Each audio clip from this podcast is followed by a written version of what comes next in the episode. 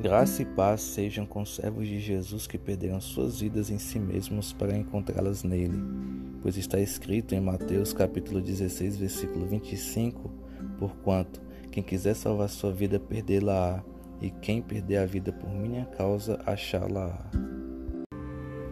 A vida cristã é repleta de paradoxos incríveis que só se fazem entender e viver por meio da fé.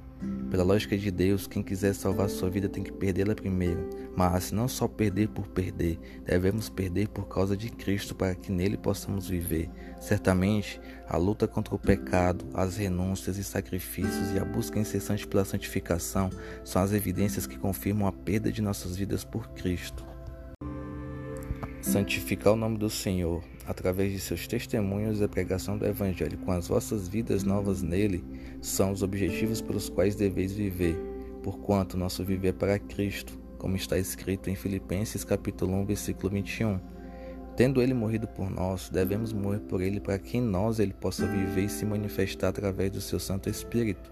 E com a presença do Espírito de Deus, o caráter e o poder de Cristo podem ser vivenciados por nós, de modo que passemos até a mesma conduta e piedade dele. Paulo é um exemplo de homem que perdeu a sua vida por Cristo. Por causa de sua entrega pela cega de Deus, ele foi crucificado com Jesus, pelo que entregou sua vida pela obra mediante a fé, sabendo que já não era ele quem vivia, mas Cristo vivia nele, e essa vida, embora fosse na carne, era pela fé. De igual modo, somos chamados a perder as nossas vidas para achá-las em Cristo. Contudo, isso não quer dizer que você deve se colocar em uma posição de perigo para perder a sua vida literalmente. Mas, caso isso ocorra, sinta-se honrado e privilegiado como Estevão se sentiu. De sobremodo feliz, acredito eu, foi como Estevão morreu, entregando sua vida pela fé, não sucumbindo à pressão do mundo para que a renunciasse.